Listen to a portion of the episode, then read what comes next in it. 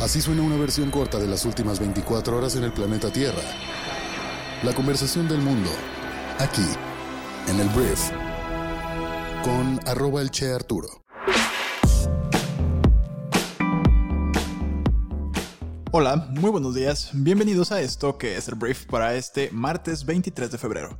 Yo soy Arturo Salazar, tu anfitrión y uno de los fundadores de Briefy, y vamos a comenzar con un resumen de las noticias más importantes que tienes que conocer el día de hoy. Vamos.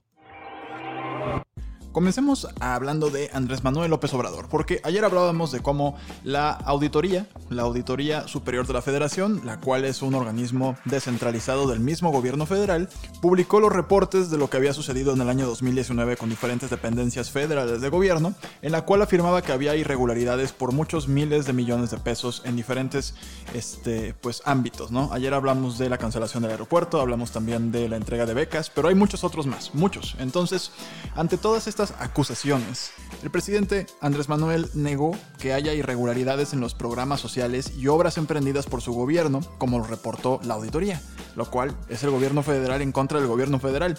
Lo que dijo Andrés Manuel es que exageran. Y no solo eso, están mal sus datos. Yo tengo otros datos y se va a informar aquí y ojalá lo hagan ellos antes. Entonces, Andrés Manuel revive su frase de yo tengo otros datos. Aquí el tema es que pues es su mismo gobierno hablando de su mismo gobierno con evidencia, con un montón de cosas, pero Andrés Manuel está bastante seguro de que él en su mañanera pues va a reportar lo que en realidad pasó, ¿no? Entonces él le recomendó a la Auditoría Superior de la Federación que también hagan lo mismo para que no se vean ridiculizados, ¿no? Por la mañanera. Entonces, el mandatario agregó que la auditoría solo está dando mala información a nuestros adversarios y yo creo que no deben prestarse a esas malas campañas. Insistió que la auditoría debe aclarar la situación porque sus datos están mal, ya que si fuera así, entonces el nuevo aeropuerto que se construiría en Texcoco iba a costar 600 mil millones de pesos y no 300 mil millones de pesos. En su tercera entrega, en esta cuenta pública Te Cuento el Chisme, la auditoría reportó que los proyectos de infraestructura y programas sociales prioritarios del gobierno de Andrés Manuel López Obrador presentan un alto riesgo de no ser rentables. Son opacos en cuanto a contrataciones se refiere y acumulan irregularidades en el gasto de más de 1.500 millones de pesos en tan solo el primer año de la nueva administración.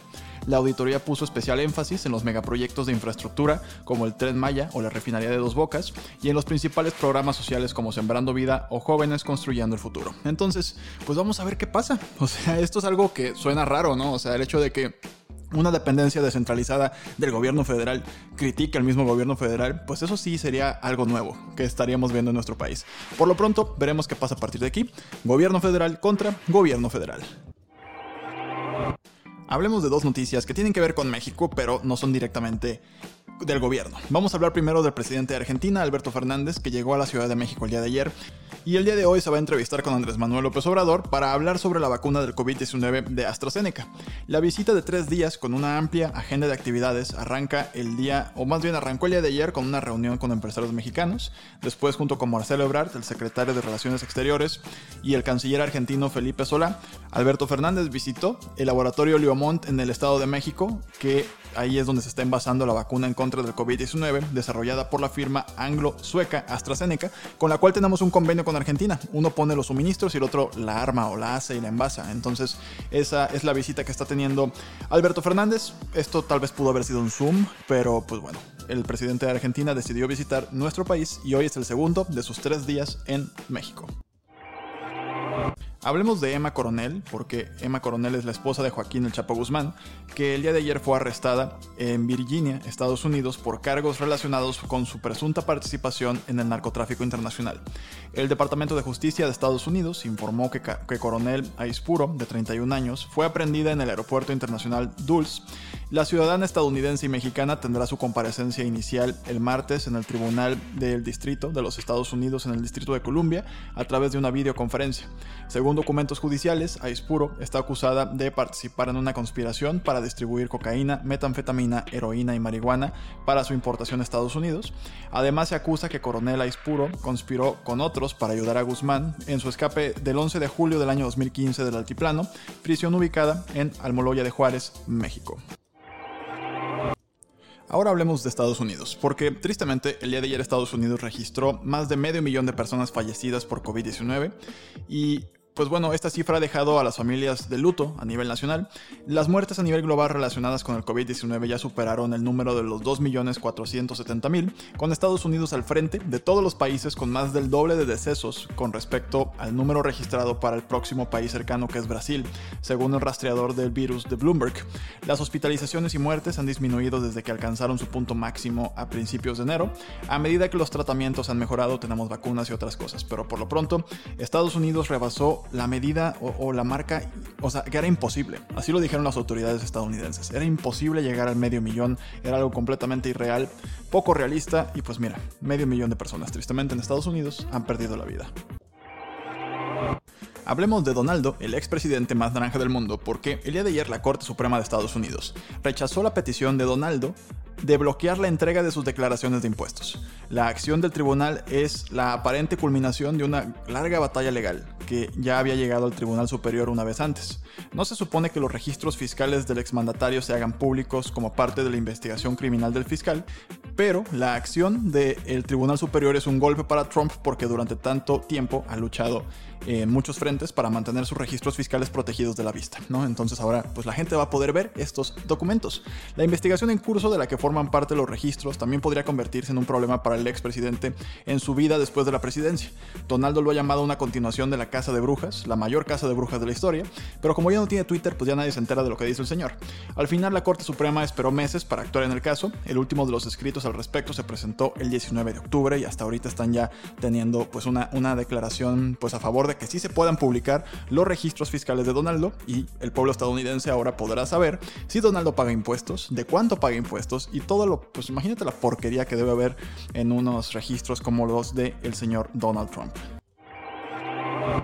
Y ahora hablemos del presente, vamos a hablar de Joe Biden porque el día de ayer China se puso rudo con Estados Unidos. El ministro de Relaciones Exteriores de China le ha exigido a Washington a levantar las sanciones y dejar de interferir en los asuntos internos del país y reprimir su sector tecnológico. En su primer gran discurso sobre las relaciones entre Estados Unidos y China desde la toma de posesión de Joe Biden, Wang Yi pidió a Washington que abandone la supresión irracional del progreso tecnológico de China. También insistió que Estados Unidos dejara de entrometerse en lo que China considera problemas domésticos, diciendo que un caballero de buenos modales nunca mete el cuchillo y el tenedor en la comida del plato de otra persona, lo cual fue una manera extraña de decir estoy reprimiendo a dos países como Hong Kong y Taiwán es broma, China, es broma, no te preocupes. No me asesinen, por favor, chinos. Al final, el inicio de la administración de Joe Biden ha sido frío en su relación con China, no ha habido un avance de las relaciones, no se ha anunciado ahora sí que ningún acuerdo nuevo comercialmente hablando, entonces por lo pronto China ya le puso como exigencias a Estados Unidos y pues vamos a ver qué responde Estados Unidos. O sea, China no es un país al cual puedas ignorar, tienes que contestarle, entonces veremos qué dicen los Estados Unidos. Hablemos de negocios y vamos a empezar hablando de Boeing porque docenas de aviones de fuselaje ancho de Boeing, el 777, se han quedado en tierra una vez más, se les ha prohibido volar una vez más, después de que una falla en el motor de un vuelo de United Airlines provocó que el avión arrojara escombros en un suburbio de Denver este fin de semana.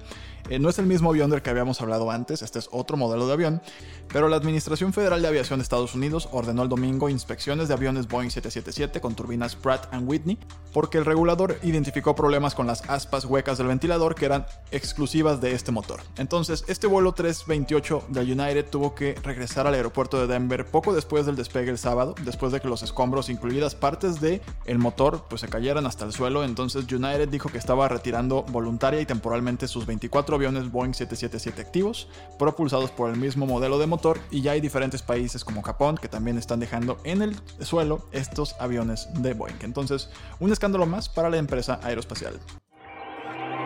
Termino el brief hablando de Daft Punk, porque Daft Punk, que es esta agrupación francesa, este dúo que durante muchos años hizo tanta música, anunció su separación después de 28 años de carrera artística en conjunto. Entonces, em, el dúo dio la noticia en un video típicamente enigmático, muy normal que sea un enigma, titulado Epilogue, y en el clip los músicos Thomas Bangalter y Guy Manuel Homen Cristo, vestidos con sus icónicos trajes de robot, se despiden en el desierto antes de que uno de ellos se autodestruya. Entonces, Daft Punk con eso cierra una grandísima carrera, buenísima carrera y bueno, obviamente voy a escuchar Daft Punk el resto de la semana sin parar. Muy bien, esta fue la conversación del mundo para este martes. Espero que te haya gustado y te genere mucho valor. Si quieres apoyarme y apoyarnos en este podcast, por favor suscríbete a Briefy entrando a briefy.com. Te vas a llevar una gran sorpresa al conocer más de lo que somos, todo el contenido que tenemos en nuestra plataforma, en nuestra aplicación móvil. Y si te convence lo que ves ahí, puedes pedir un periodo de prueba para sumarte a nuestra comunidad. Por lo pronto, gracias por estar aquí, gracias por compartir este programa y nos escuchamos el día de mañana miércoles en la siguiente edición de esto que es el Brief. Yo soy Arturo, adiós.